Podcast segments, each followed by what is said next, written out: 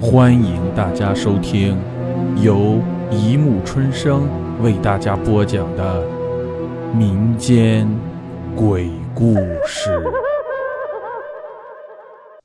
第一百九十五集《前世今生》。天色渐渐暗了下来，整个世界仿佛笼罩在一片深蓝之中。小溪独自散步在本市有名的步行街上。这里的景色和空气适合平静他的心态，安抚他这颗受伤的心。最近他失恋了。小溪耷拉着头，缓缓挪动着步伐，身边不时地走过三三两两散步的行人。他随着行人漫步到长街的尽头，便看见了一望无际的大海。这时，一个声音在他身后响起：“小姐。”你掉东西了，小溪转过头，看见一位穿着白色长裙的年轻女子，手里拿着一个血红色的玉片，看上去高贵而神秘。小溪带着满心的疑惑接过了红色的玉片，他刚要说这个东西不是他的，突然，这个红色的玉片在他的手掌里变成一道刺目的光芒，迅速融入到他的手掌里。他痛得额头出现了豆大的汗珠。当他再次抬头时，那个白衣女子已消失得无影无踪。他的脸在夜幕下变得惊恐，摊开手掌，看见刚才握玉的地方呈现出一块暗红色印记。小溪心里很害怕，他用力的去搓，却发现红色印记像是原本就长在手心里一样。他焦急而又茫然地环视着四周，发现这时的步行街异常安静，刚才散步的行人现在一个也不见了，仿佛都突然消失了一样，太奇怪了。他转头见夕阳从地平线的那头一点点消失，海鸥在头顶偶尔盘旋而发出的叫声，在沉闷的潮声里显得有些凄厉。朦胧间。他看见一艘大船停泊在海岸上，船上围着一群人。站在高处一点的那个中年男子在挥手之间制止了那群人的喧闹。中年男子举起了右手，朝女孩一指，高声道：“把这淫妇给我沉入海里！”“不，不要！求求你们，不，不要！”一声凄厉的哭喊仿佛撕裂了小溪的胸膛。他看见被捆绑住的女孩绝望地哭喊着，中年男人话音刚落，女孩便被人高高的抬了起来。他仰起了头，脸正好和小溪对上。小溪猛地睁大眼睛，只见他一头被风吹得凌乱不堪的长发，苍白的脸上没有一丝血色，扭曲的令人心寒。最令小溪吃惊的是，这张脸。居然和他长得一模一样。紧接着，他听见扑通一声，女孩发出了最后一声绝望的哭喊后，被扔进了海里。霎时间，平静的海水被搅开了一阵剧烈的水花，接着从水底扑棱棱地翻上来一串白色的水泡，顷刻又恢复了平静。然而，那声绝望的喊声，久久不息的余音，如同冰冷的海水渗到小溪的心里。小溪似乎在这一瞬间感受到了自己仿佛置身在冰凉刺骨的海水里，呼吸时一口海水直呛进嗓子里。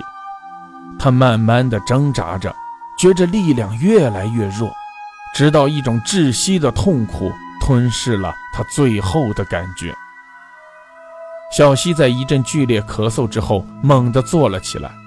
他发现自己躺在自家的床上，刚才那一幕难道是做梦吗？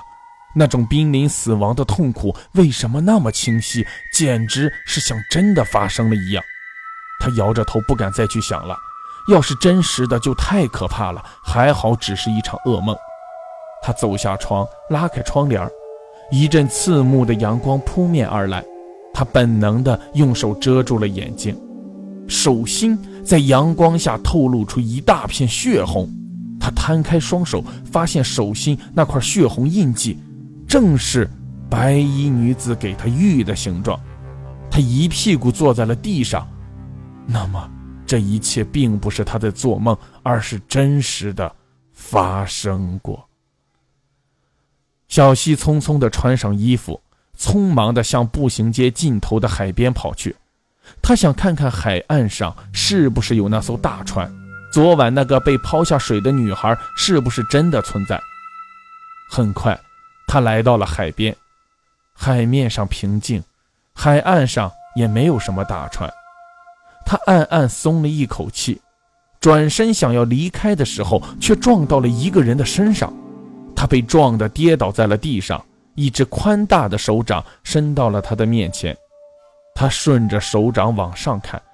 见一张帅气的脸呈现在他的面前，他迟疑一下，握住了那只手掌，顺着手掌传来的力量将他拉了起来。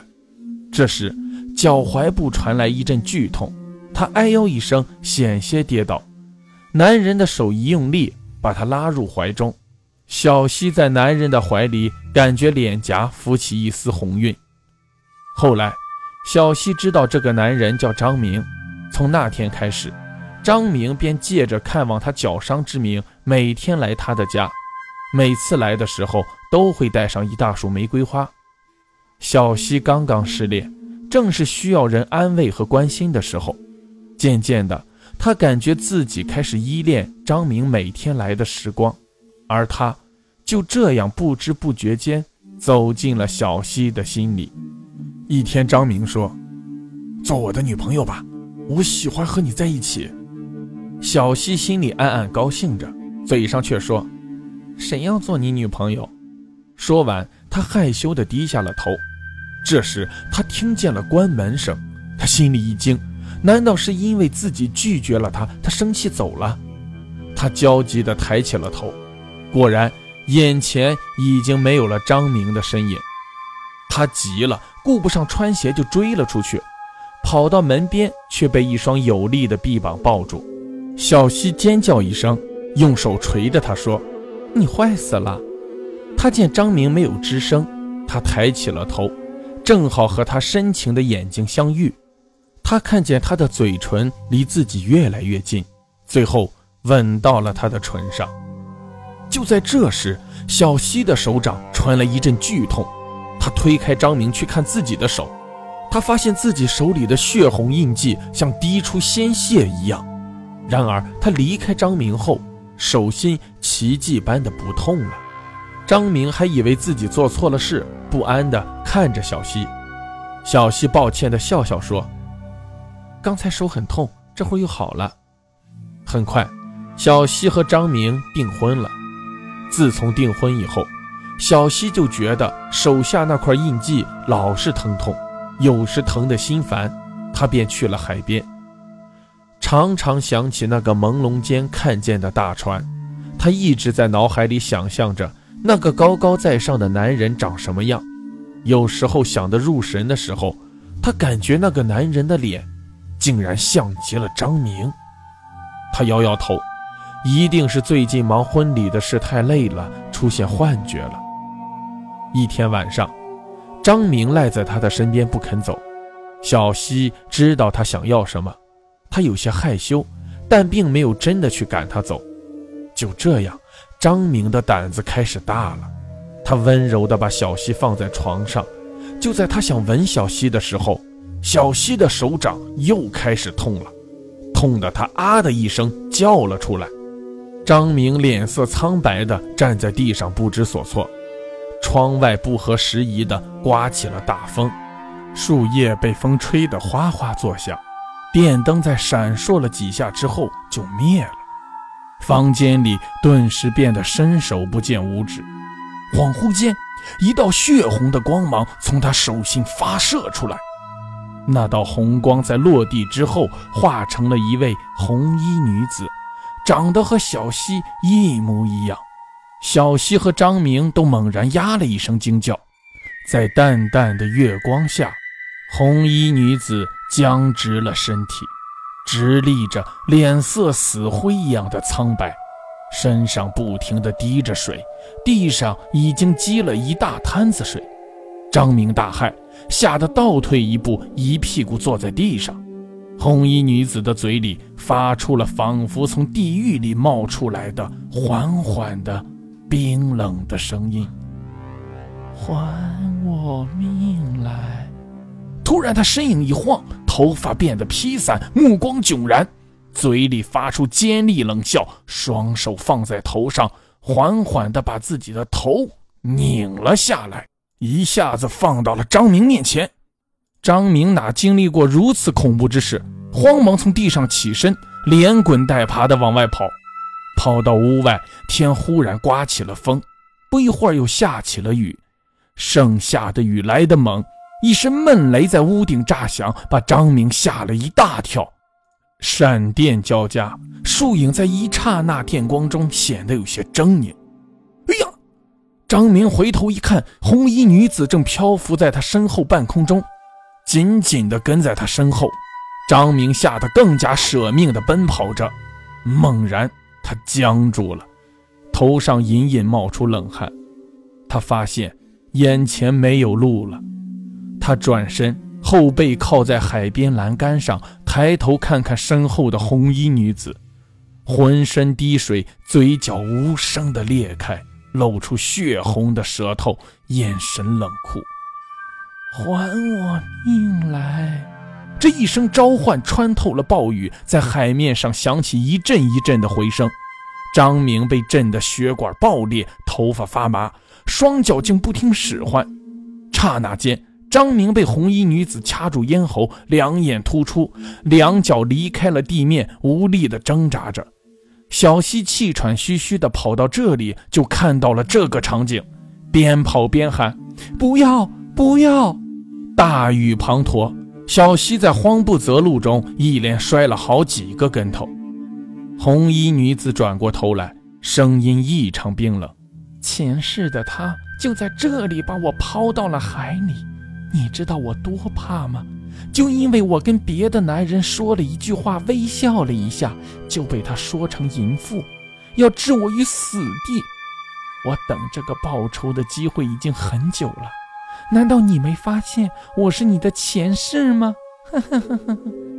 小溪压抑不住自己的剧烈心跳，手哆嗦地指向他：“你，你说什么？你是我的前前世？”小溪一脸的惊讶，连说话也结结巴巴的。这时的雨势不减，并越下越大。红衣女子的话彻底惊呆了小溪。这时，张明痛苦的呻吟声唤醒了他。他走了过去，求着红衣女子：“以前的恩恩怨怨就让它过去吧，今生已不同前世了。”红衣女子不理他：“不，不，我要报仇！”沉重的声音里带着一腔怨毒，弥漫在空间里面。紧接着，红衣女子的嘴里发出刺耳的狂笑，让人不禁毛骨悚然。小西不知道哪来的力气，死命用手捶打着红衣女子，头低着，身体激动的不住哆嗦。红衣女子转过头来，用冰凉的手抓住了小西的喉咙。小西把两眼一闭，一副听天由命的样子。不知道过了多久，小西从昏迷中醒来，天色已经发白，揉揉发痛的眼，他看见张明躺在他的身边。地上漫开了不少的水，小溪站起身来，走到张明身旁，使劲摇了摇张明。张明隔了好一会儿才悠悠醒来，睁开眼睛看见是小溪，他猛地往后退去，仿佛他是吃人的魔鬼一般。小溪试着靠近他，可是他一把推开了小溪，自己跑了，只留下了小溪一人，哭得肝肠寸断。这时，小溪感觉手心火烧一样的疼痛，一道红光从手里飞射出去，顺着红光，他急忙追了出去，可是已经晚了。那道红光猛地穿透了张明的身体，片刻间，他的身体竟然变成了细小的尘埃，消失的无影无踪。好了，故事播讲完了，欢迎大家评论。转发、关注，谢谢收听。